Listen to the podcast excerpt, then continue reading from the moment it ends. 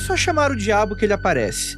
Palavras têm poder e nada mais temida do que aquelas que representam as forças do mal ou poder sobre ele. Em alguns povos, acredita-se que falar o nome de um demônio pode atraí-lo, direta ou indiretamente, resultando em desejo e admiração ou um pavor social atrelado a superstições.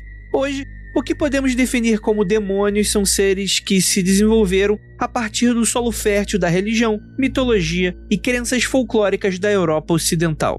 No Brasil, fortemente marcado pela colonização ibérica, onde dinamizou, transformou e se mesclou a cultura e circulação de informação, tanto das crenças ameríndias e das múltiplas Áfricas em sua diáspora, desenvolvendo suas particularidades e crenças nos demônios, pactos e maldições. Como um espaço territorial tão grande, diversos povos e culturas distintas entre si, nesta mistura gostosa de crenças, ritos, lendas, magias e religiosidades, adorados por uns, temidos por outros, demônios e maldições fazem parte do imaginário e cotidiano das pessoas e suas regionalidades. E hoje, nesse Mundo Free Confidencial, a gente vai falar sobre um diabo diferente. Será que ele é brasileiro? Todas as tradições e cultura que ligamos ao diabo aqui em solo brasileiro. Então é isso, bora para mais um episódio do Mundo Freak, logo depois dos recadinhos e a gente já volta.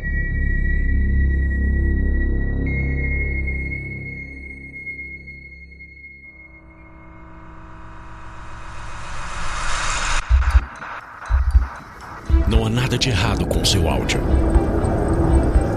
Adentramos agora através dos seus sentidos. Estamos preparando você para o que vai acontecer nos próximos minutos. Além do que conhece por tempo e espaço, o contato com algo além. Não conte para ninguém e nunca olhe para trás, pois este é Mundo Freak Confidencial.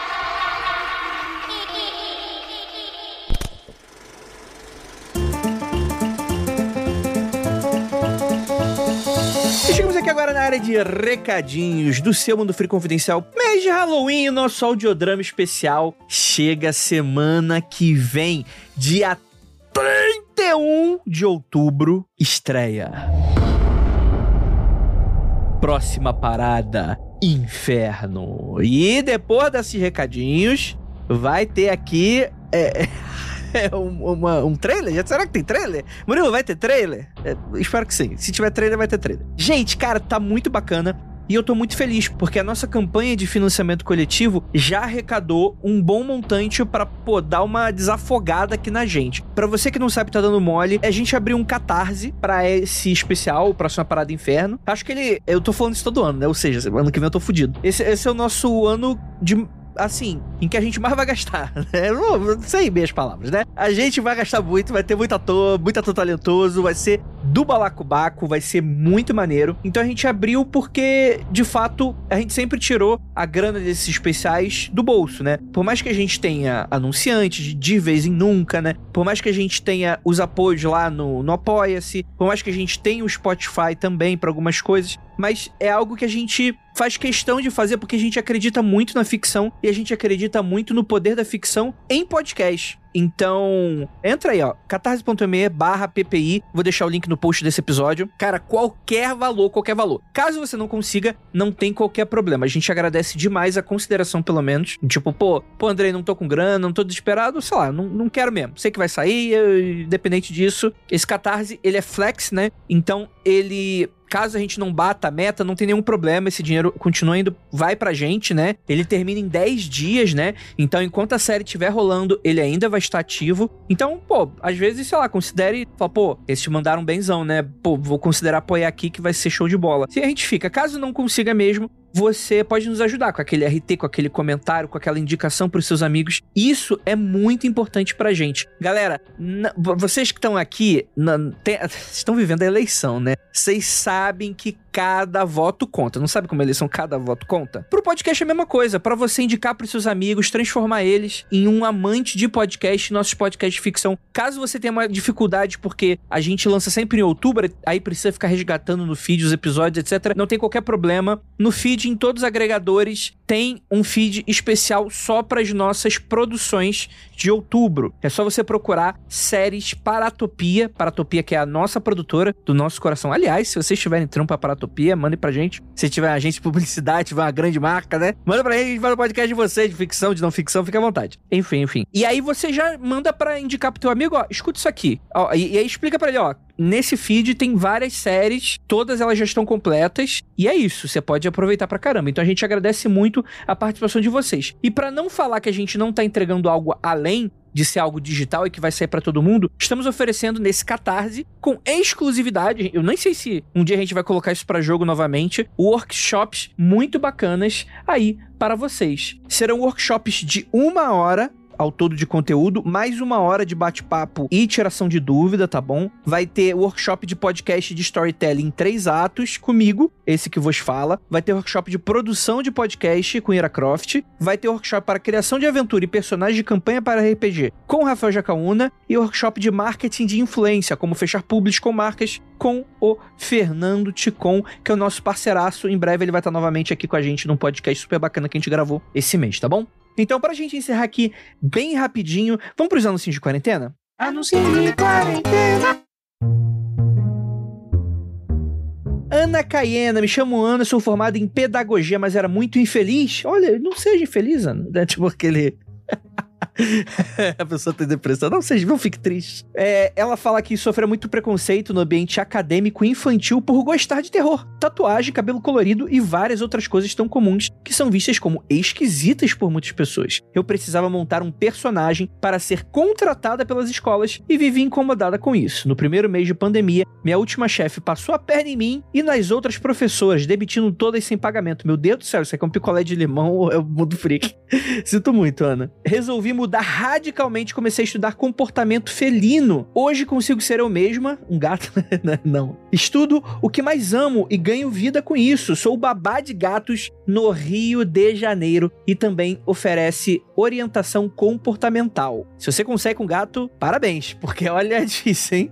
Serviços de cat sitting, né? Ela cuida de gatinhos a domicílio durante a ausência do tutor, né? Seja de viagem, plantão, trabalho e outras ocasiões que sejam necessárias, né? Ela deixa bem claro que ela estuda bastante o comportamento animal do felino, né? Um manejo completamente cat-friendly e por isso consegue prestar um atendimento de baixo estresse, promovendo assim aquele bem-estar, qualidade de vida para os felinos e também a tranquilidade para o tutor que vai estar às vezes na, numa viagem, no curtindo, numas férias, etc e tal. Então para você que quer aí uma cat sitting, né? Uma pessoa que, que seja dedicada aí aos gatos, dê um alô para Ana Caiena. A gente vai deixar os links dela no post desse episódio para você que está no Rio de Janeiro, tá bom, gente? Então é isso. Antes da gente ir, fiquem com o teaser de próxima parada Inferno. E depois dele, uma pequena surpresinha para vocês.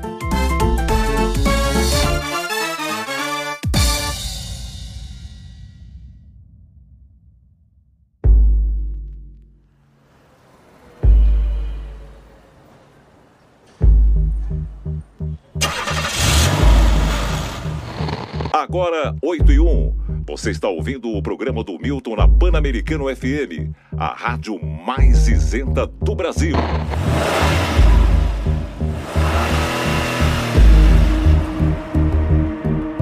Eu pedi um urbano para deixar ela em casa e eu só cheguei agora. Ela não voltou, mãe.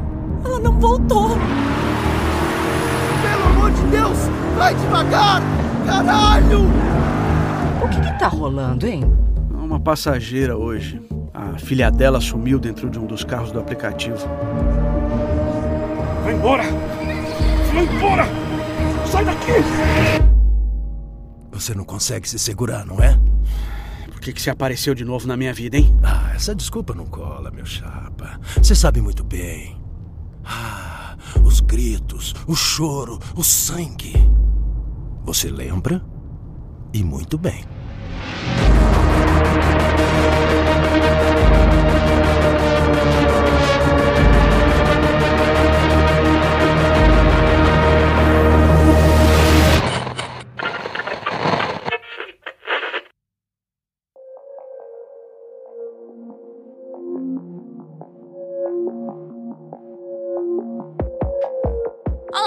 a Jay Carril, conhecida por alguns de vocês como uma assassina em série não praticante nas horas vagas, e vim aqui com mais uma novidade da produção Paratopia.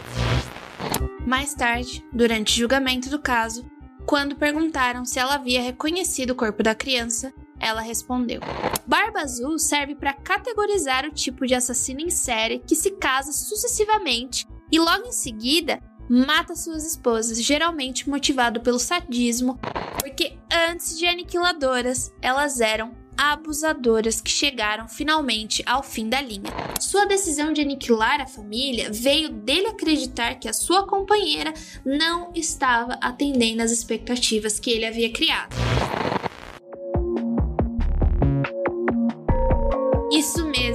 Estamos de volta com Criminologia Aniquiladores de Família para sua segunda temporada. A partir de 7 de novembro, estarei aí com vocês toda semana até meados do Natal para destrinchar mais sobre essas pessoas que decidem exterminar suas famílias. E quem sabe não tem até algumas surpresinhas por aí. Estou muito animada para saber o que vocês vão achar. Até lá!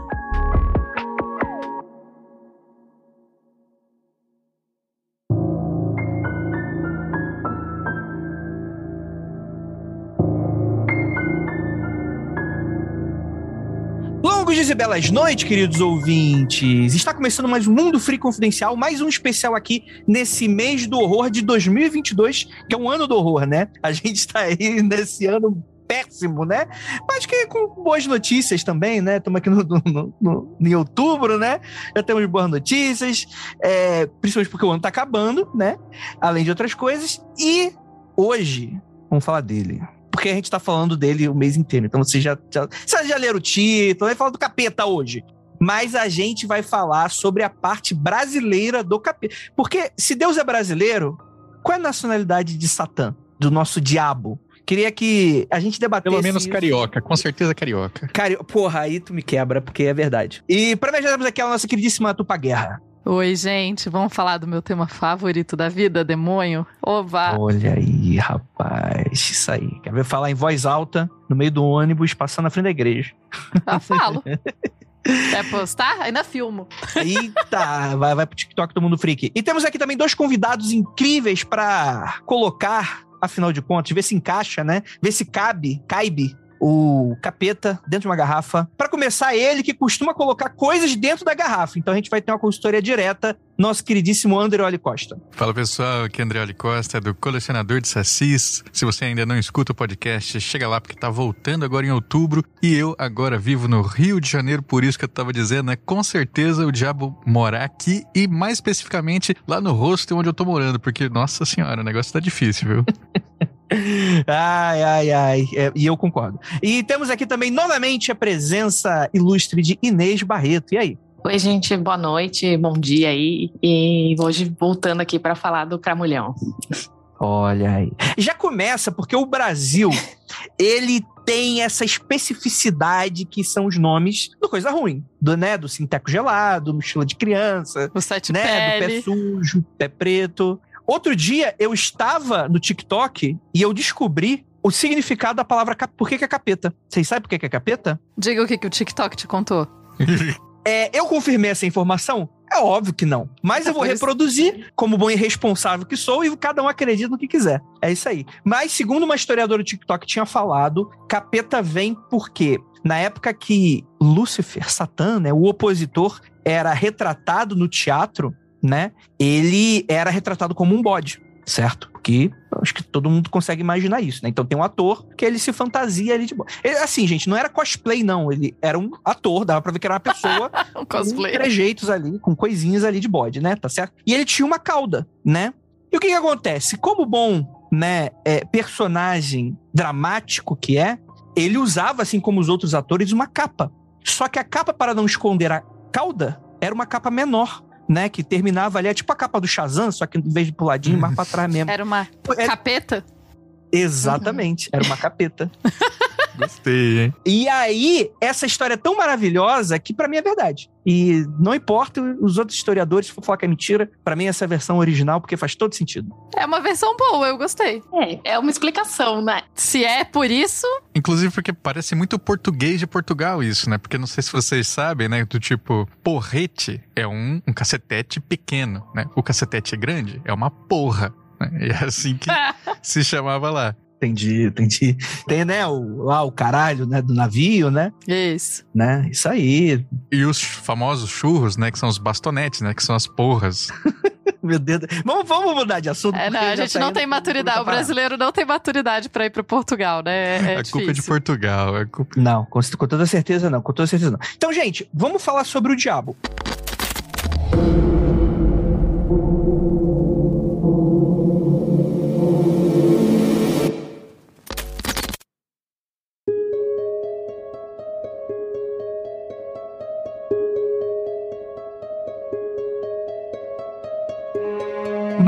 Uma terra colonizada pelos portugueses.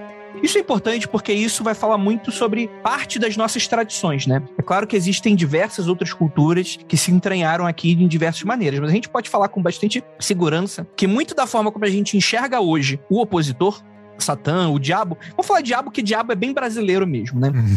o diabo, ele, ele tem esse aspecto muito do, das tradições portuguesas, né? E coisas nesse sentido que acabaram desenvolvendo muito do folclore, não só do diabo, mas diversas outras bestas, outros mitos, né? Também vem da cultura portuguesa, né, André? Olha. Eu tava pensando como é que a gente podia introduzir esse assunto, né? Acho que você começa muito bem quando fala da ideia de Deus, né? Deus brasileiro, né? E aí o diabo. Acho que isso é um ótimo começo, porque não dá pra gente pensar em um sem o outro. E como é que isso se insere no âmbito do folclore?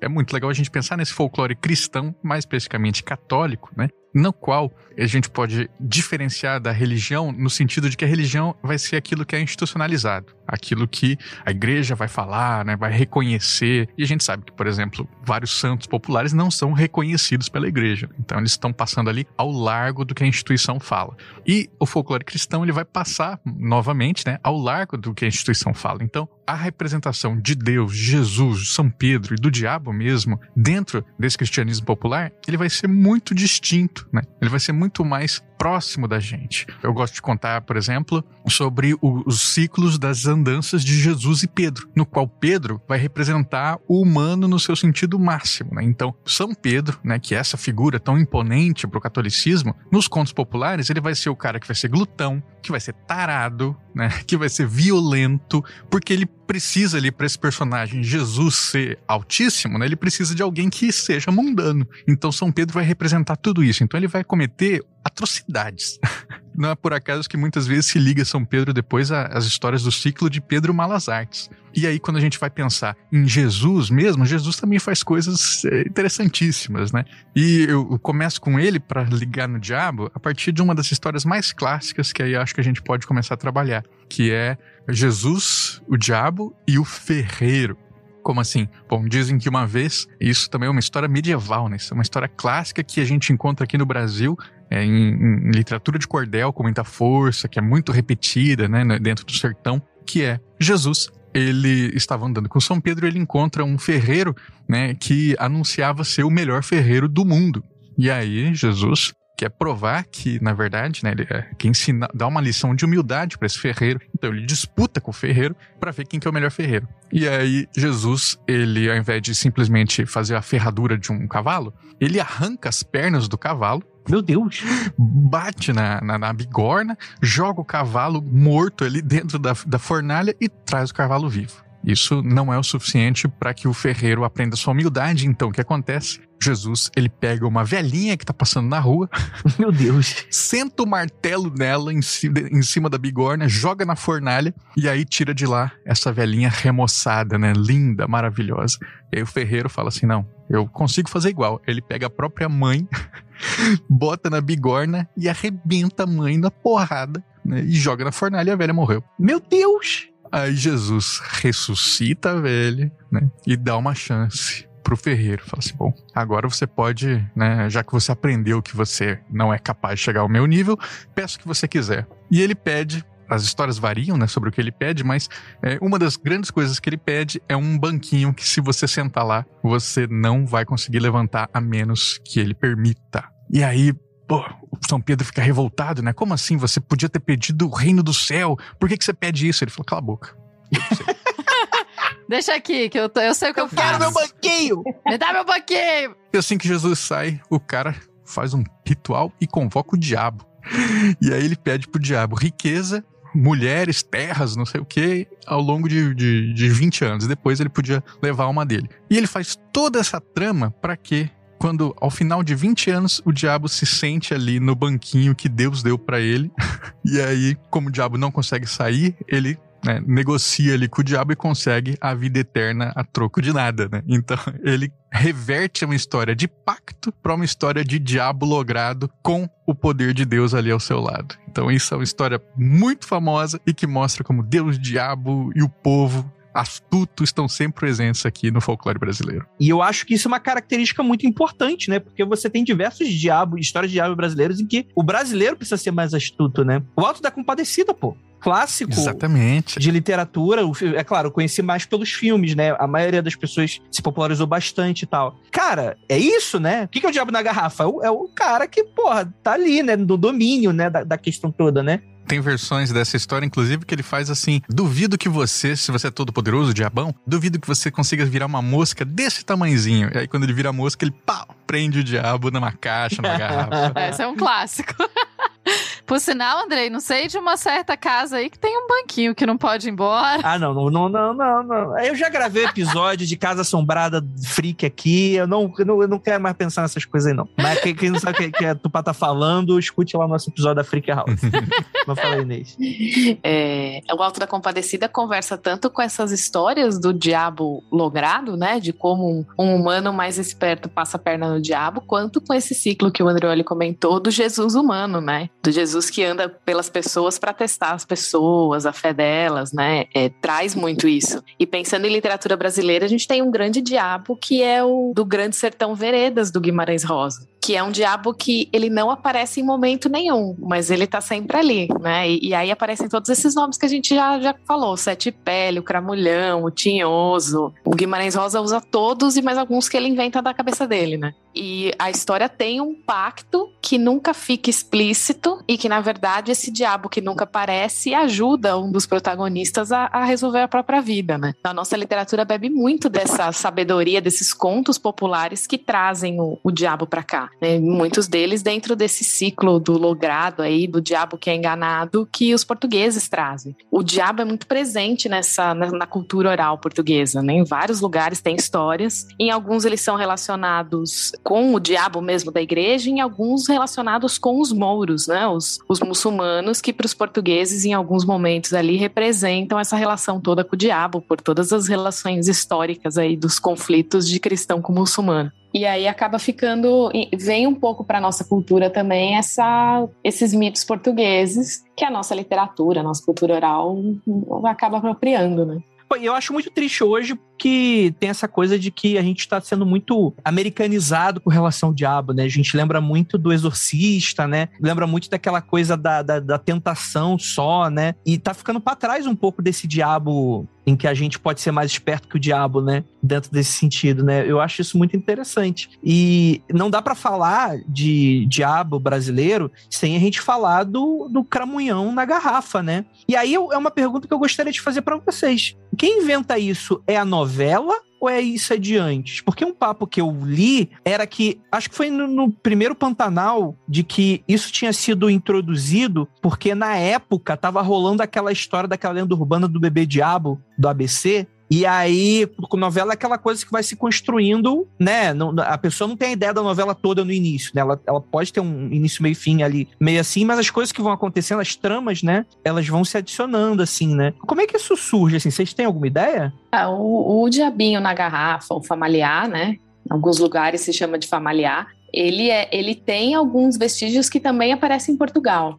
Nas versões portuguesas do livro de São Cipriano, ali, do final do século XIX, começo do XX, já tem receitas de como você pode fazer um familiar. Um pouco diferente. Não é a garrafa, é uma caixa de prata. Né? Aqui tem o negócio do chocar um ovo que um galo botou. Lá é um ovo de uma galinha preta e foi fecundada por um galo preto e tem que ser botada meia-noite e tal. Mas já vem de Portugal e vai ser adaptado aqui também, né? Com essas questões regionais e tal. E aqui fica mais o lance da garrafa do que a caixa de prata, né? Dá uma mudada. Mais fácil de conseguir, né? É, mais fácil uma garrafa do que uma caixa de prata. E se eu não me engano, a novela não era o Pantanal, eu acho que era Renascer, que foi um pouco ah, depois. verdade. No Pantanal tem o Pactário, né? Tem o, o músico violeiro, que antes era o Almir e agora é o Gabriel Satter, que faz o pacto com o diabo, que diz que faz, né? Isso, quem acompanha a novela abraça a história, né? Mas tem os personagens que duvidam. O familiar, né? O Diabinho da Garrafa era isso mesmo que a, que a Inês trouxe, né? E é super interessante pensar que como é que. Bom, deixa eu contar essa anedota aqui para vocês, né? Muitas vezes a gente pode pensar que o catolicismo ele, ele é avesso, né? Essa figura do diabo, mas isso é uma coisa muito mais do desse cristianismo neopentecostal, sabe? Dentro do próprio catolicismo, como a gente vê pela, pela presença do diabo nas histórias, é, ele como tá ali sempre como sendo um adversário a ser vencido, e vencido muitas vezes com astúcia, com a facilidade, ele é aceito, né? Então, quando eu ia contar histórias antes da pandemia e visitava escolas em Porto Alegre eu visitava muitas escolas maristas, que são católicas. E os professores pediam para eu contar para os alunos sobre diabinho na garrafa. E os alunos ficavam malucos, né? Eles falavam assim, pô, como é que eu faço? Aí eu falo assim, ah, você tem que pegar o, o, ovo do galo, botar no sovaco, você choca o ovo, né, no seu próprio sovaco, aí tem que ir na encruzilhada, não sei o quê. Eles, ah, e aí, consegue o quê? Eu falei, ah, você pode pedir o que você quiser, pode pedir dinheiro, né, casa. Eu não falava mulher porque eram crianças. e, a fascinação da criançada falou assim: Mas e, e, e a troco do quê? Falei: ah, Nada, é só a sua alma. E eu me sentia incrível falando isso numa escola católica. Pois é, né? O catolicismo tem bem menos essa. Tem uma relação muito forte com o diabo. Se a gente pensa na Idade Média, se a gente pensa anteriormente, sempre é uma figura que chama mais atenção, né? É, catolicismo e Idade Média, eu entendo o anacronismo que eu cometi, né? Porque afinal, naquele momento, na Idade Média, a gente só tem cristianismo, o catolicismo ainda não tá tão separado assim, embora já tenha a, Igreja do Oriente, enfim. Mas realmente é muito curioso quando a gente observa esse. como que o demônio aparece, né? Ele aparece meio que em ondas, assim. Então você tem momentos da história que tem mais demônio, tem momentos que tem menos demônio. E só uma curiosidade, gente, eu tenho uma galinha no meu quintal chamada Galo.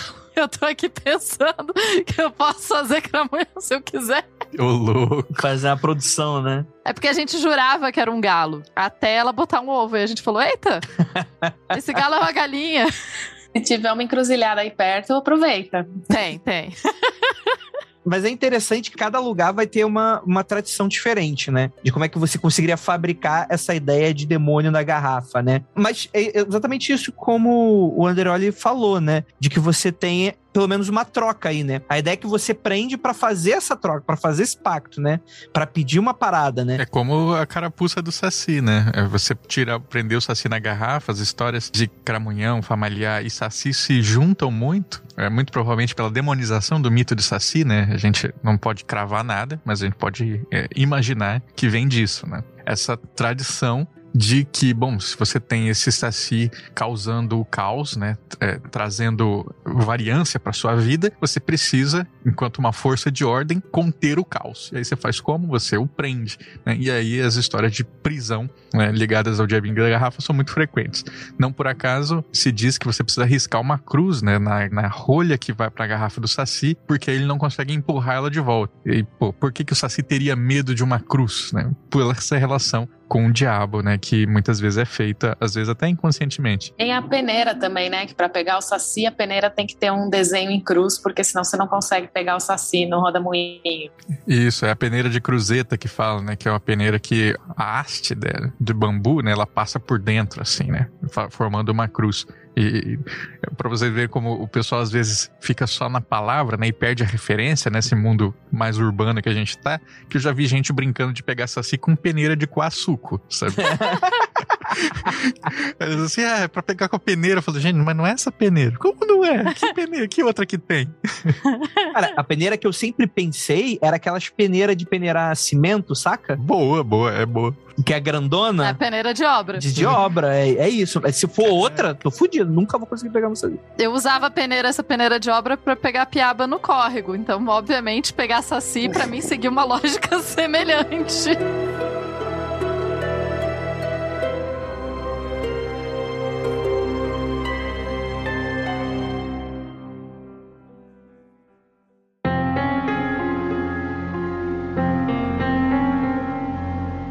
Lance lá da questão do pacto musical, né? Que também é algo muito marcante. Que também tem no rolê dos Estados Unidos, aqui no Brasil também tem. E tem também no medieval, né? Você tinha diversas é, lendas relacionadas a isso. E aqui é muito interessante, né? Que também é, você consegue, através de uma artimanha, que você, para ter essa destreza em um instrumento e se destacar como o melhor tocador da região, basta enfiar a mão em um buraco na parede de taipa. Taipa é um método de construção que usa barro e madeira para criar a moradia, tá, gente? Criteriosamente em uma igreja deserta. Tem que ser uma igreja feita de taipa, localizada em uma encruzilhada à meia-noite e invocar o diabo, que vai pegar a tua mão. Olha que horror, mano. Imagina. Jamais faria isso. Não, eu, eu- primeiro, é difícil. Você precisa achar a igreja de taipa da encruzilhada. Já tá. Começa, começa no nível hard, assim. Exatamente. Aí a mão do diabo agarra você bem forte e aperta até quebrar todos os ossos. E depois que você se recuperar desse quebrar de mão, você vai ser o melhor músico de todos os tempos. Aí boa sorte pra quem quiser tentar pra meia-noite aí. Essa é uma história que o, o Paulo Freire conta, e não é o, o Paulo Freire educador, é o Paulo Freire violeiro. que é um cara muito interessante. Eu gravei Poranduba com ele já, e ele conta essa história lá. E aí é legal a gente pensar justamente nisso que a gente introduziu o programa falando, né? Essa relação dual de Deus e diabo. O que, que o diabo tá fazendo dentro de uma igreja? Por que, que você enfia a mão dentro de uma igreja e o diabo vai quebrar sua mão, né? Assim, tá tudo muito perto, muito mais perto do que se parece, né? E uma outra técnica também para você virar um bom violeiro, né? Que aí é, não é nominalmente falada do diabo, é você pegar um filhote de coral, coral verdadeira, e ficar dançando ele entre seus dedos, né? Como se fosse aquele truque de moeda, só que é como uma serpente. e aí você vai fazendo isso, vai fazendo isso e ficando habilidoso. Só que aí você pensa assim, bah, não tem o diabo envolvido? Tem, talvez, né? Porque a iconografia da serpente tá ali muito presente também. Então, de uma forma ou de outra, o diabo está ali. E a coral é uma cobra que tem o preto e o vermelho, que são cores que na iconografia católica, no popular, também são as cores do diabo, né? Ah, então quer dizer que é, é flamenguista, então é carioca mesmo, o diabo. Obviamente, Diabo é- carioca, só É, confirma. obviamente, só confirma. E como vascaíno, gostaria de dizer que é mesmo, inclusive. Porque, né?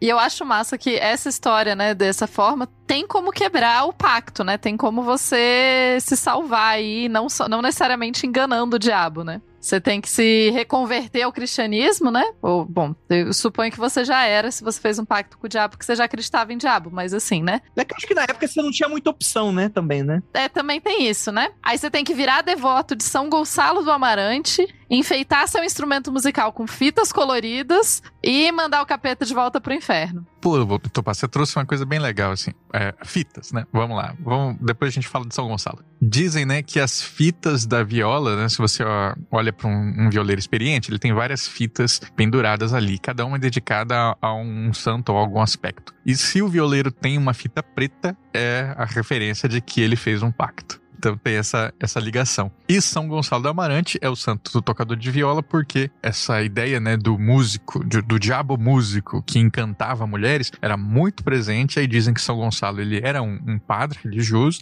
que, para evitar que as mulheres fossem guiadas pelo diabo para festa, né, durante os dias santos, ele tocava e levava elas para a igreja. E aí ele vira né, esse santo, o santo dos violeiros. Inclusive dizem que tem uma sandálias que ele usava para dançar, era uma coisa assim, que eram sandálias com, com pregos, né? Que quando ele queria festar e se martirizar ao mesmo tempo, ele usava essas sandálias para ele poder não estar em pecado e mesmo assim permanecer festando. É pra sofrer na festa, né? Que daí você consegue os dois.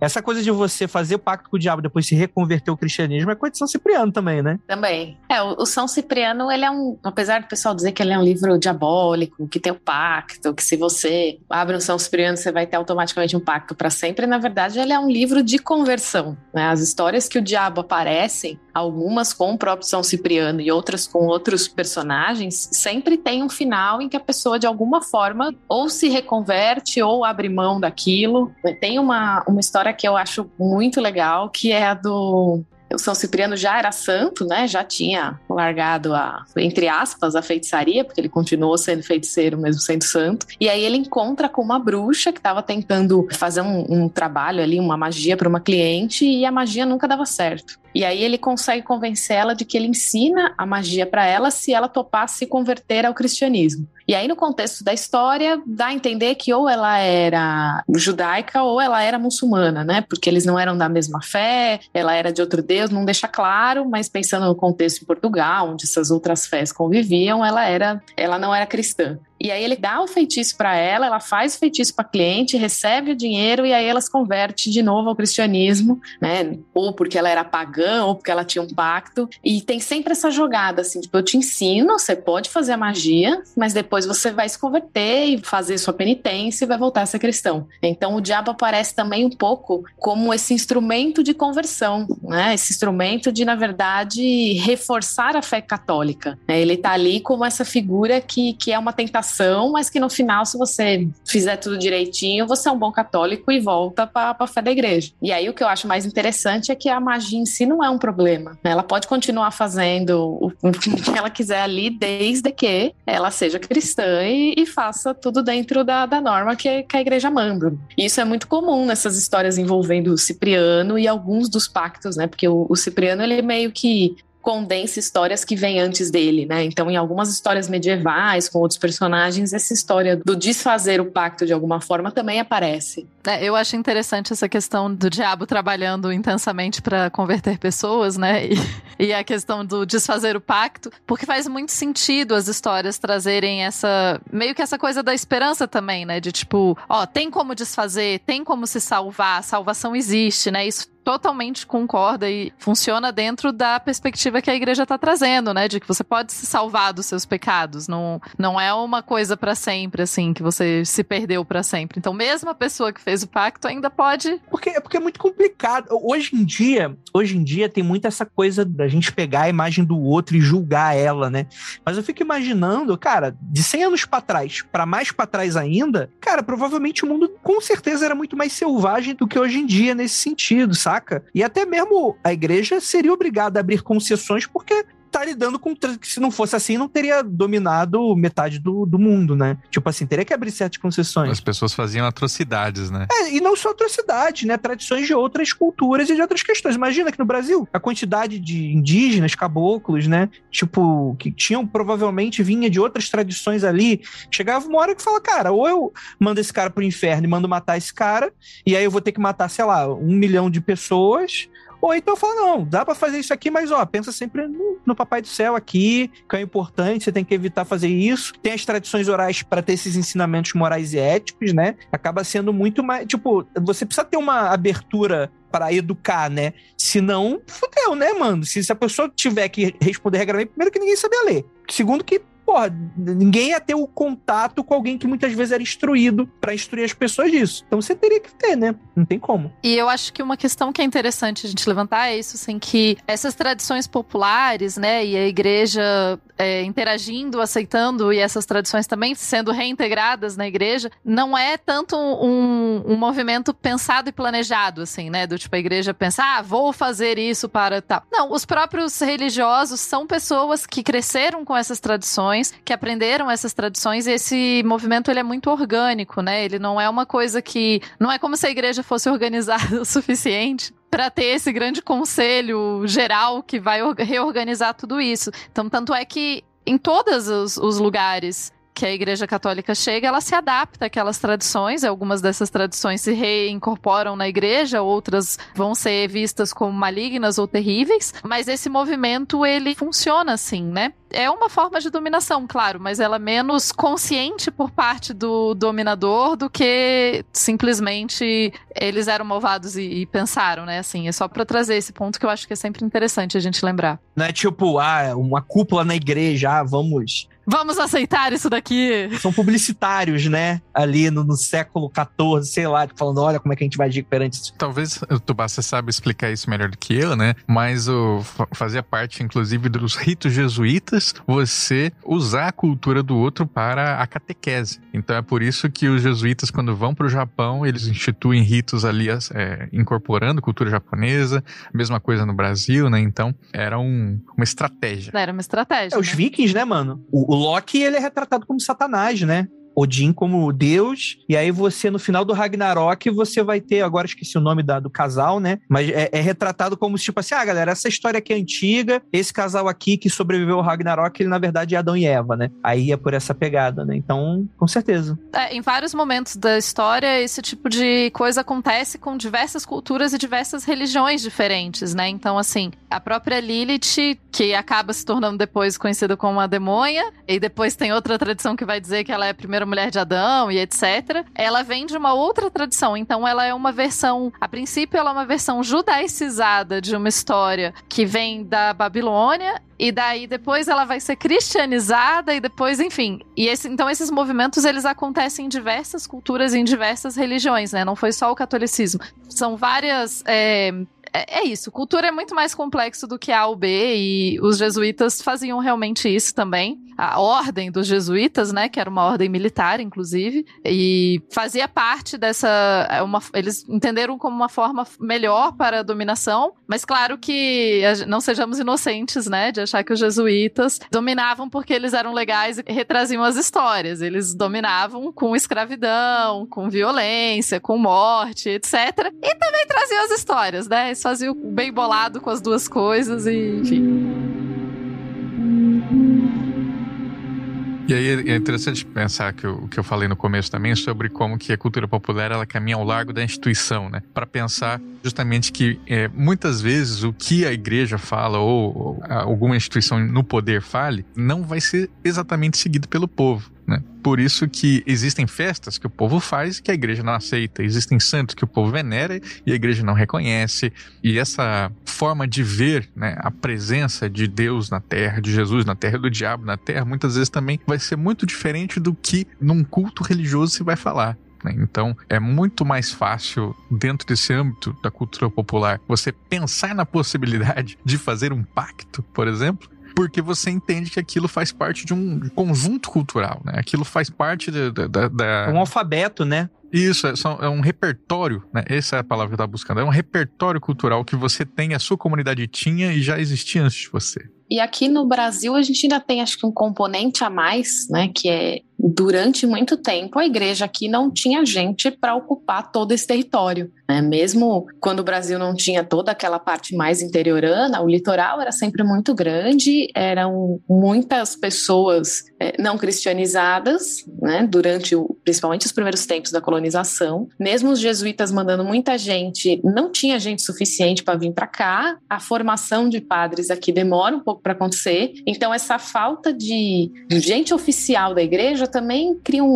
um, um cenário ali que ajuda algumas histórias e algumas partes da cultura popular a se desenvolverem sozinhas, né, sem passando ao largo aí da instituição, porque não tinha instituição, né? Tem lugares que quem fazia o serviço religioso era uma pessoa que não tinha ordenação, que era um, um sacristão, né? Não, não tinha um padre lá oficial que trazia a palavra da igreja. Então tem muitos lugares que a gente acabou desenvolvendo também essa cultura que passou ali em paralelo, porque não tinha uma presença forte da igreja trazendo a visão oficial da coisa. E aí também que se juntaram muitas histórias cristãs com de, das outras culturas que viviam no Brasil, né? E os jesuítas também foram um dos grandes a trazer isso quando eles tentaram decodificar ou, ou juntar ali, né, fazer o Iengatu, que era a língua geral, de trazer meio que uma tradução do tupi com o português e trazer esses nomes do que eles consideravam demônios indígenas. Né? Então o Brasil tem também um caldo ali da formação colonial que acaba correndo muito sozinha, sem a igreja estar tá muito presente. Por isso também que a gente acaba desenvolvendo todas essas histórias. Né? Não tinha um fiscal ali para falar, não,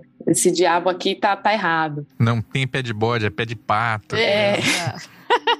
É, e, e, também é sempre bom lembrar, né? Que é válido também, né? Mesmo não sendo institucional, é válido pra caralho, né? Ah, com certeza. É uma tradição que pega, etc e tal. E a igreja é esperta pra caralho também, né? Tipo, o que pega vira canônico, né? Depois de um tempo, né? Não apenas os santos, né? Né, e isso que você colocou, Andrei, eu acho importante reforçar, né, que o fato de ser cultura popular ou de ser, né, de não estar tá na instituição não torna menor, não torna menos importante, não torna menos culta ou mais interessante, né, assim, até porque essa, como a gente está falando, né, essa, essa própria separação acaba não funcionando tanto na prática, né? Porque a, muita coisa acaba se incorporando ao que seria o institucional, muita coisa do institucional vaza pro outro e as duas se misturam, assim, né? Por outro lado, eu acho que é ainda mais valioso, na real, quando a gente pensa na potência da cultura popular, porque ela está sendo uma resposta simbólica a alguma coisa. Então, se a gente pensa no que que é, o Andrei tinha comentado assim, né? o que que é você poder enganar o diabo. Quem é esse diabo? O que, que ele representa? Normalmente ele vai representar o poder, né? Ele é, ele é aquele que detém o poder de mudar a sua vida, de te dar dinheiro, te dar terra, de não sei o quê. É, ele vai ser aquele que vai ser é, uma representação quase da burocracia, do, enfim, de poderes instituídos tantos para o pobre, né, para essa pessoa que está é, parte da hegemonia,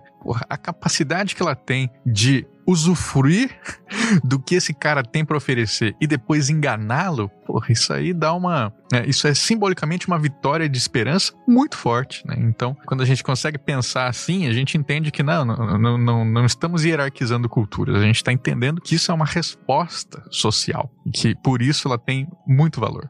Pô, perfeito, é isso aí mesmo, né? É, é, chega até a ser uma questão de resistência, né? Quando tu para pra analisar, né? É de fato você tá usando as regras do jogo para seu benefício, né? Porque você não tem nada, né? Porque você está ao léu, né? Você está bem isso aí mesmo, né?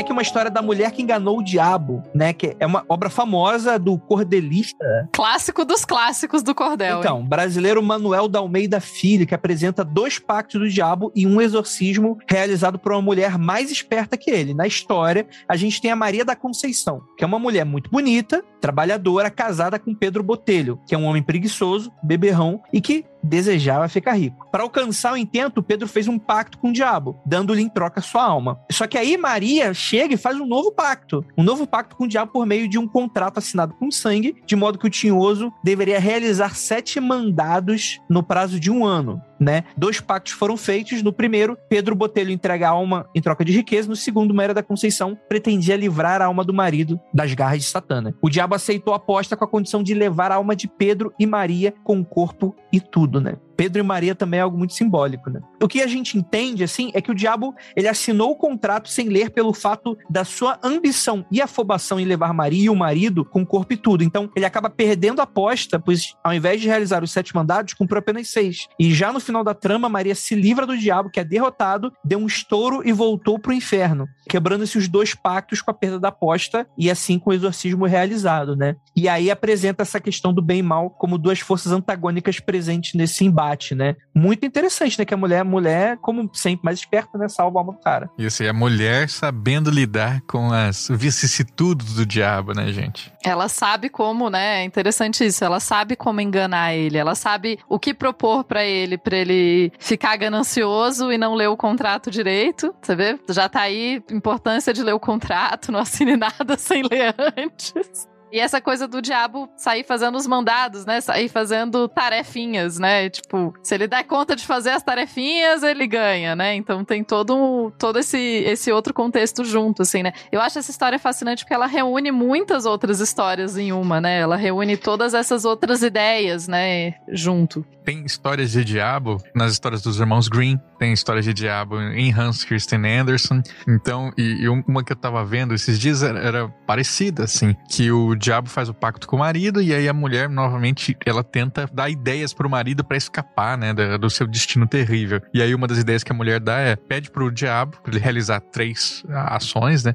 e a segunda delas, a, a primeira eu não lembro, mas a segunda era, fala para ele então construir um monte de igreja, porque ele não vai querer, né, ele não vai querer se meter nisso. E aí ele, ele pede, assim, fala, ah, então sua segunda tarefa é um monte de igrejas enormes, riquíssimas, para encher o mundo de fiéis. E o diabo faz imediatamente, porque ele não tem temor algum a isso. E aí a mulher dá a última e definitiva ideia, né? Ela fala assim: então peça pro diabo, né, no seu terceiro desejo, para que todos os homens poderosos da terra, reis, governadores, deputados, eles sejam puros de coração. e aí o diabo se recusa porque ele ia ganhar uma alma e perder inúmeros. e aí ela consegue ganhar do diabo de novo. Olha que barganha que não vale a pena pro diabo. E, e, eu acho que isso faz muito sentido com a realidade da, da, da tradição brasileira, né? Que em muitos lugares, né, até de, porra, de baixíssima renda, mano, quem manda no sentido, tipo assim, de organizar as coisas da casa e por isso ser safa e fazer as coisas direito, costuma ser a mulher, né? Aquela imagem do cara que vai pra bebedeira, né? Vai pro jogo, etc e tal. E a mulher cuida dos filhos, cuida da casa, cuida das contas da casa, faz a compra. Você dá dinheiro na mão do cara, o cara vai gastar com bebida, alguma parada assim, né? Com jogo, com, com a parada toda, e a mulher que, que resolve, né? Isso é bem forte dentro das raízes do, de como o pessoal vê aqui no Brasil esse núcleo familiar dessa maneira, né? E é uma inversão de uma construção do feminino que coloca a mulher como próxima do diabo, né? Porque quando a gente vai lá para o cristianismo medieval, né, ou, ou depois ali o, o, moderno, que é aquele período das grandes navegações, da colonização, a mulher é sempre a bruxa, né, a noiva de Satã, a que tem uma tendência à, à maldade, né? E, e nas histórias daqui é o contrário, né? Ela até pode até ter justamente por causa disso que ela consegue contornar o diabo e botar ordem nas coisas, né? E não se deixar levar por aquela tentação por aquela coisa e, e, sabe quais são os pontos fracos do diabo, né? Inverte essa lógica do, do feminino sendo mais próximo do diabo. Na verdade, ela é que consegue afastar o cara, porque o marido tá lá na bebedeira, né? Ela que consegue sair ali do, das artimanhas do diabo. É fascinante também, né? Que alguns atores vão colocar essa questão do. Esse diabo que é um diabo muito familiar, né? Ele é o diabo de casa, assim. É o diabo que você tem em casa, que você chama para resolver suas coisas. E que muitos vão trazer essa tradição que remonta à Roma Antiga e remonta a outras religiões europeias, desses espíritos familiares. Os, os romanos, por sinal, tinha. Eles, eles tinham Deus para tudo, gente. Os romanos eram incríveis. Tinha o Deus da fechadura, tinha o Deus da maçaneta, tinha o Deus da janela, da porta, da mesa, da cadeira, da gaveta Tipo, tudo tinha Deus. Qualquer coisa que você pensar tinha um Deus. E você tinha os deuses familiares, que eram. Familiar não no sentido. Os lares. parente, né? É, não, é no, não, não é no sentido de parente, é no sentido de caseiro. Então, esses diabos tem essa coisa, né? Um diabo muito caseiro, é um diabo que você chama para resolver muitos problemas, assim. Ele não é o, o, grande mal que você tem que temer. Muitas vezes eles têm muito essa, essa troca jocosa, essa questão meio de brincadeira. É, eles acabam ajudando de alguma medida, enfim. Você só tem que ser esperto o suficiente para manejá-lo, né? Mas tá aí nesse meio do caminho. Acho que em Roma eles chamavam de gênios Loki, né? Não tinha um lance desse? Daimon, não é? Os Daimons são gregos. Mas eu, eu sinto que tem uma relação relação aí, porque, enfim, tem uma relação aí, né? É, os daimons gregos, eles têm muito essa questão do não ser nem bom nem mal, né? Ele, ele é uma questão muito mais de inspiração. Ele é, na verdade, em muitas culturas, a, a, o que se usou o termo diabo e etc. tem a ver em muitas culturas como esse mediador, esse ser que faz a mediação entre o mundo sobrenatural ou o mundo dos deuses e os humanos, né? Então, por isso também acaba que Satanás e Lúcifer têm essa relação também de ser um anjo, porque os anjos são exatamente anjo significa mensageiro, né? Então, basicamente a função de levar e trazer mensagem e de conectar esses dois mundos. Então, faz sentido que você tenha vários diabinhos, digamos, resolvendo as suas coisas e, e cuidando das suas coisas. E não à toa também a, a- a associação com o Exu, né? Que também é, é responsável também por esse papel dentro dos mitos afro, né? Que é o cara que tá mais próximo da gente, né? Que faz esse leve trás, né? O Hermes, né? Quase, né? Uhum. Fazendo É o cara uma- da conexão. Um crime de, de, de, de mitologia comparada, mas é uma função semelhante. Essa proximidade, né, Tupá, ela é muito interessante porque, bom, a gente pensaria, tenderia a pensar que se alguém está próximo da gente, é, a gente vai dar mais valor, porque ela está aqui do lado. Só que muitas vezes acontece o contrário, né? É justamente por estar próximo que é mal visto, que é, é debochado, né? Que é ridicularizado. E isso é uma- relação mítica que a gente tem aí que a gente leva para as nossas vidas, infelizmente, né? Muitas vezes acontece isso com as pessoas ao nosso redor. Então, é, é, o Saci mesmo, né? O Saci extremamente mundano, próximo a gente. E tem histórias que eu gosto muito de pessoas que fazem pactos com o Saci para conseguir relacionamentos, casamentos, né? Porque eles dizem que Santo Antônio tá muito ocupado, né? Ele é um santo, ele tá no céu, o Saci tá aqui. Então eu vou pedir para ele, porque ele está próximo, né? É, então essas pessoas reconhecem o valor dessa proximidade, mas muitas vezes a gente não reconhece e, e- e trata mal. Inclusive, eu já aprendi que pra achar coisa, você fala com o Negrinho do Pastoreiro e não com o São Longuinho, porque São Longuinho tá muito ocupado que todo mundo fala com ele, então você, vai pra alguém que tá menos. E também já ouvi dizer que pra achar casamento é melhor você falar com São José, porque ele foi casado. Você falar com Santo Antônio, ele não entende o que que é casamento, ele nunca foi casado, ele não vai te trazer um bom marido, ele vai te trazer um marido, mas não vai ser um bom. E São José era um cara firmeza, foi casado, entende muito mais da coisa. Uh, inclusive, no meu card game eu tenho a carta de Santo Antônio, né? E aí a frase dela é: Meu Santo Antônio querido, eu te peço por quem sois, me dê o primeiro marido, o outro eu vejo depois. Caralho, que esse cara brasileiro é muito safo mesmo, né, mano? Vai tomando, mano, a gente é muito maneiro. Olha como a pena da gente tá tendo um diabo meio hollywoodizado, né? Cadê essa outra parte do diabo que é tão interessante? Falta o humor, né? Falta o humor desse diabo hollywoodiano aí. Ele é muito sisudo, É muito secção, muito inglês às vezes, né? Muita influência inglesa, né? muito alpatino.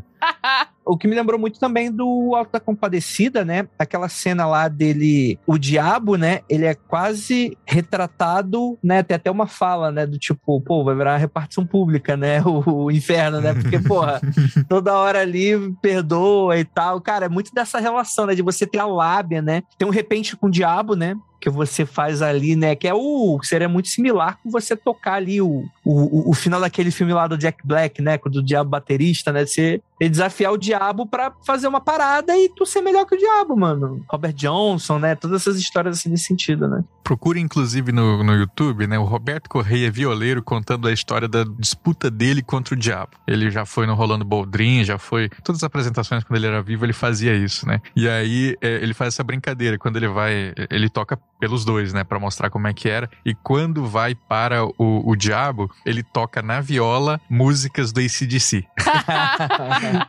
Que afinal é o diabo, né? Muito bom. E aí, quando volta pra ele, ele toca a viola de costas, assim, ele vira as costas e toca a viola ao contrário, né? Pra mostrar o quanto ele é mais habilidoso que o diabo.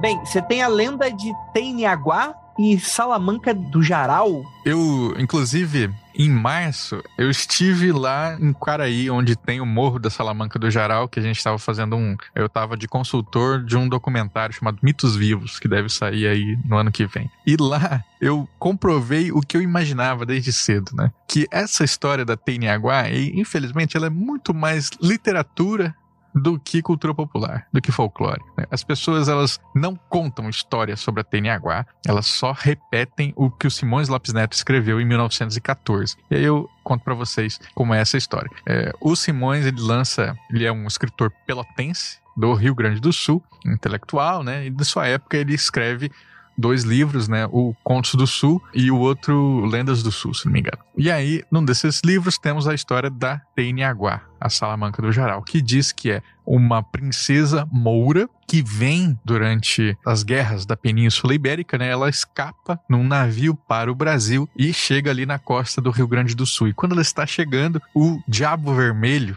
Anhangapitã, na, na, na, escrita do Simões Lopes Neto, reconhece aquele grande poder mágico da mulher que se aproxima e ele usa seus poderes para pegar todo o poder mágico da princesa e concentrá-lo numa pedra, um cristal que ele incrusta na cabeça da princesa e a transforma ainda numa lagartixa, Teiu. E aí ela vira uma lagartixa com a pedra na cabeça e aí se dizia, né, que segundo o Simões Lopes Neto, que se você encontra a Teiniaguá, se você encontra esse lagarto no Cerro do Jaral, você pode pedir um desejo. Só que aí, na literatura, né, ela acaba se escondendo numa furna e construindo sete desafios que as pessoas têm que passar para chegar até ela, né? Desafios que vão falar de caráter, vão falar de hombridade, né? Que vai ter ali, sei lá, um monte de mulher pelada e você não pode olhar para ela, você tem que seguir reto ali, se mantendo firme na sua missão, enfim, até chegar nela e conseguir o seu desejo. Não encontrei, né? Inclusive para o documentário pesquisei bastante, não encontrei nada que não fosse derivações do que o Simões escreveu. Nada antes, né? E depois sempre derivações. Então acho que é uma história muito fraca. E quando a gente pensa o que, que é esse Anhangapitã, né? Anhangá é uma das formas que se referia o Anhan, né? Em tupi é espírito.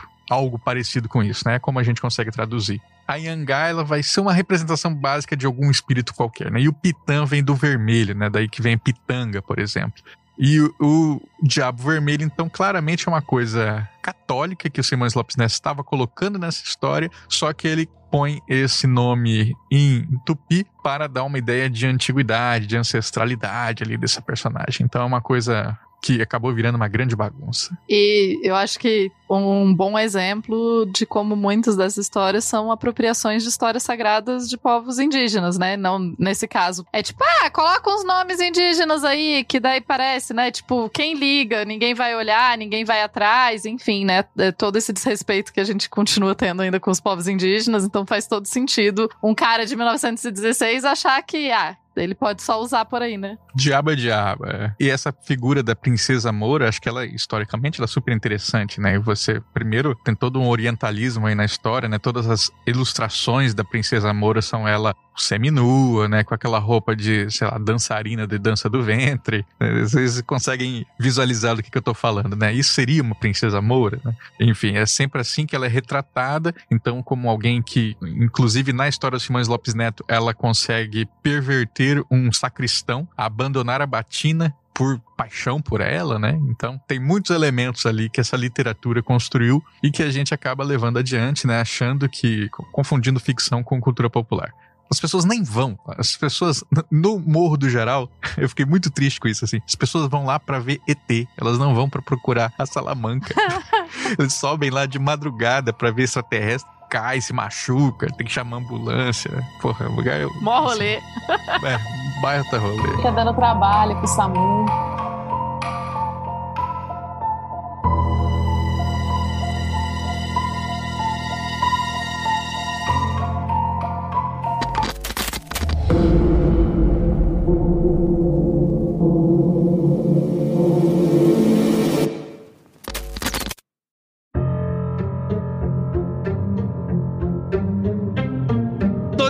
Diabo. Aí é com vocês, eu não sei nada disso. Já que a gente tá falando de demônio brasileiro, é isso? Esse é o ponto? Não, não, não, mas é que o Toninho, eu lembro daquele meme, né? Tipo, como é que é? Tipo, ah, você fez o pacto do diabo, por que, que você é um fudido, né? Tipo, fudido. Ai, cara. Ele deve ter se reconvertido, né, André? Aí ele perdeu todas as. Ou então ele, o que ele pediu foi fama, não foi dinheiro. Sim, sim, sim. Mas Antônio Aparecido Firmino, né? Ele é o Toninho do Diabo. Ele é o vereador da cidade de São Paulo, né? Cantor, compositor, ator, roteirista, produtor, diretor de filmes pra internet. E ele também é um grande ícone de programas de TV da década de 90, né? Hoje em dia acho que a juventude, tipo, não, não tá mais tão ligado nisso, né? E é também um famoso religioso brasileiro que se identifica como discípulo do diabo e autodenomina-se como o embaixador de Lúcifer na Terra, né? Amanhã no Flow. Então, né? Mas aí é muito do personagem, né? Dele, né? De fato, acho que é muito pouco provável, assim, que o pessoal acha que ele é satanista, né? Coisa nesse sentido. Eu acho que não é bem esse o ponto, né? Mas também não sei também qual é exatamente qual o ponto, então é difícil falar. Pra mim, ele tá no mesmo grupo de fama com o Henrique Cristo, com o Padre Quevedo, né? Esses, esses personagens Midiáticos total, né? Isso. E que mexe um tanto com religião, enfim. Eu sei que Henrique Cristo, Padre Quevedo e Toninho do Diabo, todos eles têm as suas crenças, né? Que são tão válidas quanto outras crenças. Mas tem muito essa questão midiática, né? Que ficou muito na moda. E daí, tipo, chama, sei lá, o Henrique Cristo e o Toninho do Diabo. Chama. Porque daí é oposto. Enfim, essa coisa de trazer esses opositores e etc. Mas ele é interessante que o Toninho do Diabo ele já traz uma versão menos relacionada com o que a gente estava falando e mais hollywoodiana de diabo, né? Assim, ele não traz tanto essa coisa de ser um embaixador de Lúcifer na Terra, e daí, enfim, mistura bastante catolicismo com pitadas de neopentecostal, com pitadas de muita outra coisa, enfim. É, até um pezinho num satanismo contemporâneo, né? Nessas ordens que querem, que se colocam até como uma ordem política, né? Mais do que religiosa, filosófica, de ser contra a moral cristã, patriarcal e tal. Eu, eu acho que eu sinto um pouquinho, talvez não conscientemente, não sei até que ponto o Toninho do Diabo conhece o pessoal no Templo de Sete, mas tem um pouco essa pegada, né? De se colocar, tipo, como ele já fez, aí, opositor do Padre Quevedo, né? contra o que é essa moral, essas coisas cristãs, enfim. Eu, eu nem diria como o Templo de Sete, assim, mas é muito mais com aquele. Eu esqueci o nome dele, o. Lavei? É, não, o Anton Lavey, óbvio, né? Que o Anton Lavey, ele é um cara que ele vem do circo, né? Ele é circense e tal. Ele monta uma instituição, segundo ele, porque ele fica abismado com a hipocrisia cristã, né? Ele monta e tal. E ele tem ali as leis satânicas, etc e tal, mas ele não vai tanto pro lado esotérico, né? O Templo de Sete, eu acho que já vai, né? Eu acho que é muita proposta do Toninho do Diabo. Eu não sei se é o, o Templo de Sete ou a, a, Igreja de Satã. Tem um que vai para esse lado mais é, místico mesmo, né? Como uma ordem, tem outro que vai para outro lado. O Templo de Sete é o terceiro. Tem a Igreja de Satã, tem o Templo de Satã. E aí o Templo de Sete. É, e tem o Templo de Sete. O do meio, que é o que é mais político e tal. E o Toninho do Diabo tem essa pegada mais política. Ele tem essa questão de crítica social e, e falar da, né, dos problemas da sociedade, etc., que os filmes dele também versam mais sobre isso, contra a corrupção, né, essas coisas assim. É, pois é, né? Você vê, ontem eu vi uma. Achei um livro aqui de xilogravuras brasileiras famosas, né? E aí tem uma que era, era o diabo reclamando para Deus, né? Aí a, a, o título era Diabo criticando a corrupção do Brasil. Tava too much pra ele. Mas é, eu acho que a gente tem que só exaltar aqui que o Toninho do Diabo tem um filme de pneus assassinos, que é obviamente uma ideia genial. Então. Né? Quem gosta de filme trash, acho que tá aí uma boa indicação para assistir.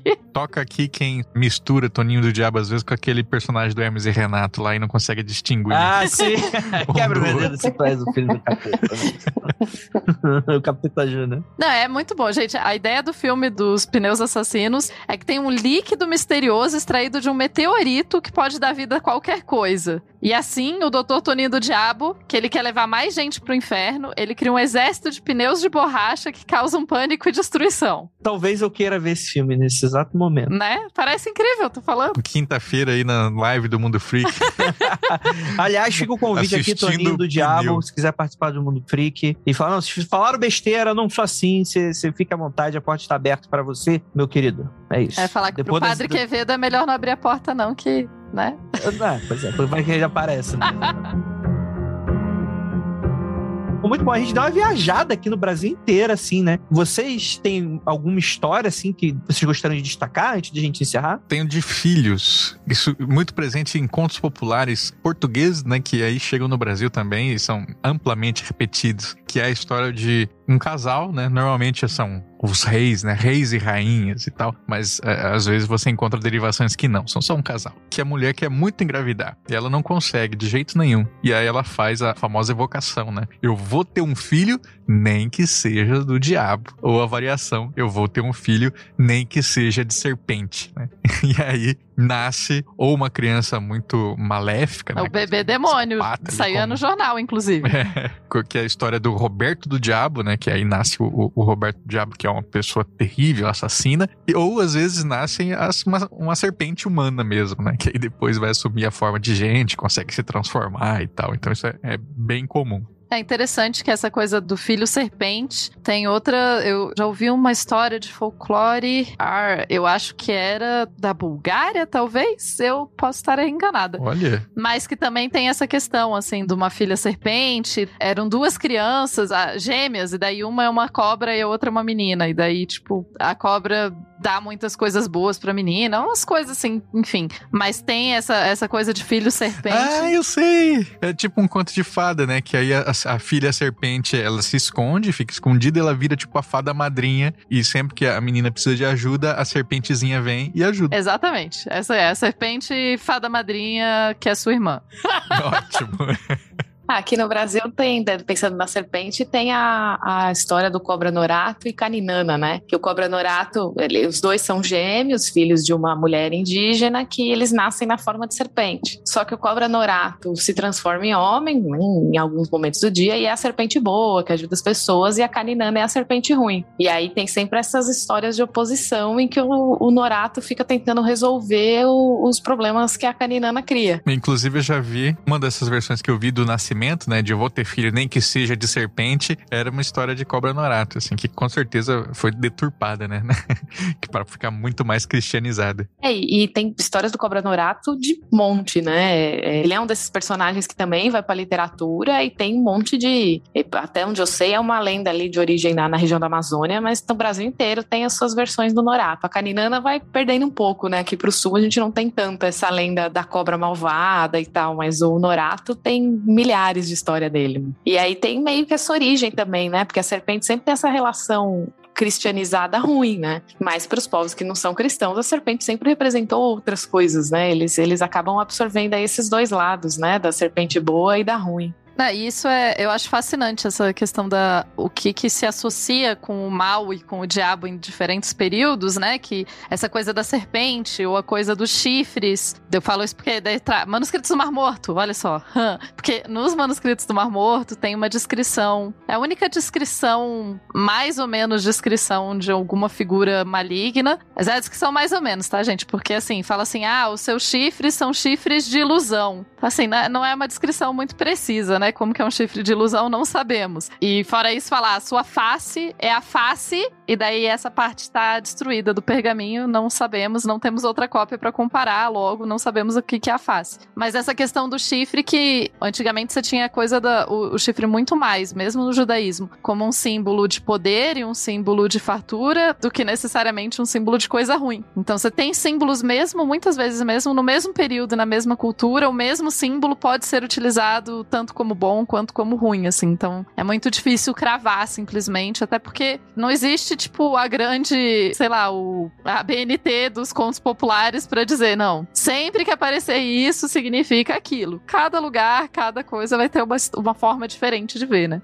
A gente pode indicar, também não sei se vocês têm é, obras assim, mas é material para o pessoal assistir, né? Filmes ou, ou, livros e tal, que falem sobre esses temas. Eu lembro de dois filmes que eu acho muito legais, né? Marcos Palmeira fez O Homem que Desafiou o Diabo, um baita filme, e um outro filme que eu gosto demais, Tapete Vermelho, com Matheus Nastegaire, em que você encontra o, como é que fala? O diabo pactário, né? Que vai fazer o acordo para um grande violeiro. Então, isso já tem no filme. E tem também a única cena live action que eu já vi de uma cobra que mama. Que eu adoro mostrar ela para meus alunos porque eles ficam transtornados, assim, que é a, a, boquinha da cobra no peito da mulher, assim.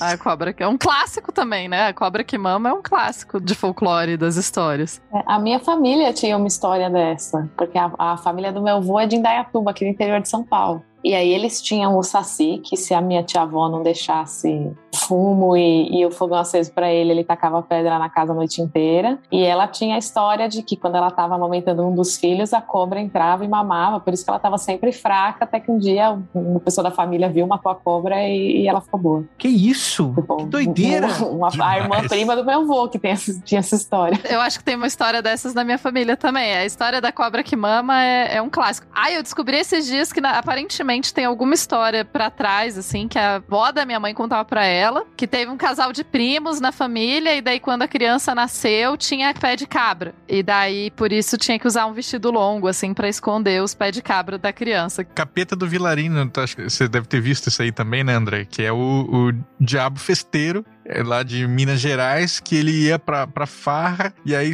tava todo mundo ali entretido, né, com seu remeleixo, e aí quando olhava pra baixo, pé de bode.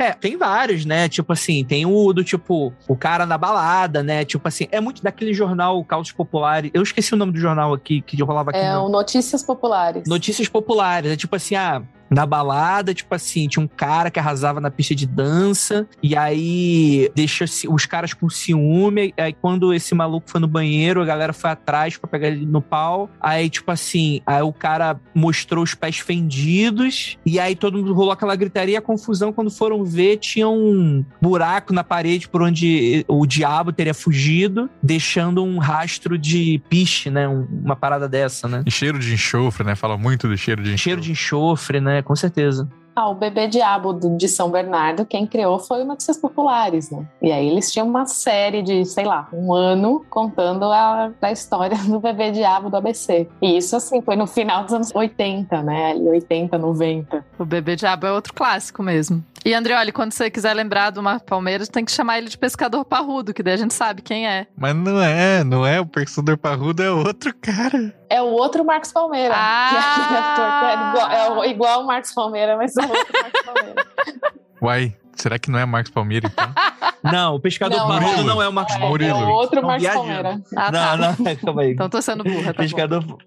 É, agora lembrei que ele realmente fez Porto dos Milagres, né? Ele foi o protagonista, né? O galãzinho da novela. Marcos Pasquim. Ah, tá. É, o Pasquim é o outro Marcos Palmeira.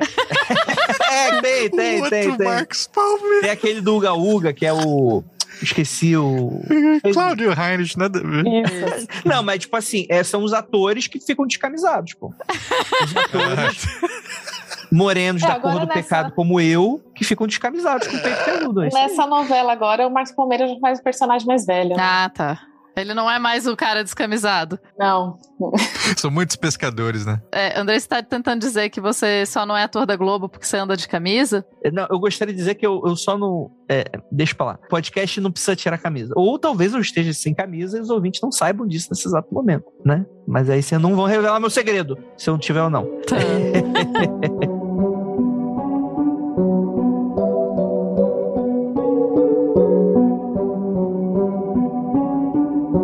gente. Falamos muito sobre o diabo. Então, hoje vocês vão, inclusive, dormir com ele. Nesse, vocês que estão escutando à noite, se forem se cobrir, fica de olho aí nessa coberta aí, que pode ter gente aí. Dá uma olhada se seu pé não é fendido. Exatamente, exato. Eu acho que se tiver uma pessoa dentro da tua casa, eu acho que a tua última preocupação é se essa pessoa é o diabo, né? desconfia, desconfia, né? É porque até o diabo, aparentemente, você consegue dar uma enganada, dar uma conversada e tal. Mais fácil, né? Isso. Se for, ainda tem acordo, né? É, mais seguro ter o diabo em casa. Exatamente, exatamente. Galera, antes da gente ir, por favor, por favor, Andrioli, deixa o seu jabá, onde é que o pessoal te encontra. Você falou de podcast, de card game, fala aí dos teus trabalhos. Massa, pessoal. Me acompanhem lá no colecionadordesassis.com.br, no Instagram, arroba colecionador de sacis, e no Twitter é Andrioli mesmo, que aí é mais pessoal e eu falo mais bobeira. E lá vocês vão poder acompanhar toda a minha produção, principalmente o podcast que volta agora em outubro, mensalmente, porque né, é difícil conciliar a vida de professor universitário com a vida de podcaster, mas vai estar lá sendo feito, dessa vez com uma pegada narrativa, é sempre falando de cultura popular, folclore. Qual podcast? É o Poranduba. Procurem aí nos agregadores todos. E o meu card game né, é o meu projeto de pós-doutorado, que fiquei dois anos fazendo ele e aprovei no PROAC por uma demo digital. Então a gente tem grana agora para fazer ela digitalmente e eu vou lançar uma campanha de financiamento coletivo para a versão impressa. Então, isso tudo para 2023.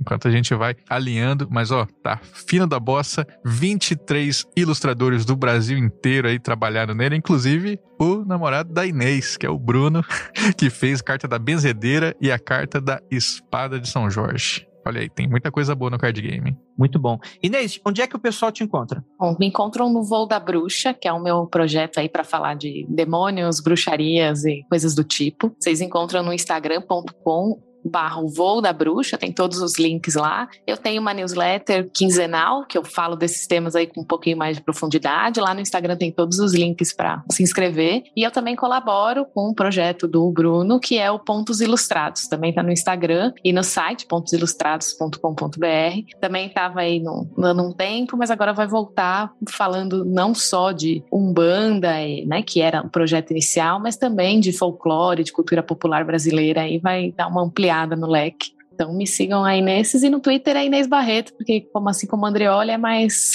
é mais pessoal e mais bobagens durante o dia. É isso, gente. É isso. O Tupá não tem jabá? Tupá, tupá tem Tupá jabá, não, a Tupá? Tupá não tem jeito a jabá. Não, mentira, tá tudo bem. Não tem não. Dá, para com isso, Tupá. Eu tô zoando, eu tô zoando, eu tô fazendo piada. Não, gente, tá tudo bem. Obviamente eu tenho, foi só uma piada, calma. Fale então, seu jabá. Não, não eu não tenho nada novo pra colocar. Agora tá você vai falar. Agora você vai falar. Vai inventar um jabá agora. inventar um jabá. Ah, sei lá. Arroba Tupaguerra nas redes sociais todas aí. Tem o Dragões de Garagem, que é outro podcast que eu gravo também, que é de ciência. Ao contrário do Mundo Freak, que não é um podcast de ciência. A despeito do que falam. Perfeito, então, gente. Então é aquilo. Não olhem para trás.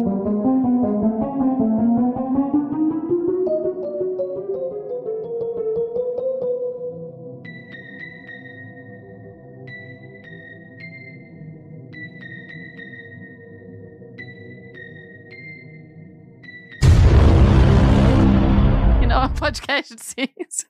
A despeito do que falam. Perfeito, então, gente. Então é aquilo. Não olhem para trás, pois os pés fendidos vai pegar você, que ele pega geral. Na festa, aparentemente sim, né? Você que tá dizendo. Eu não sei. O que, que é uma piaba? Passavam. É, É, peixinho. é um né? peixinho. Ah, entendi. Excelente, excelente. Momento, momento urbano.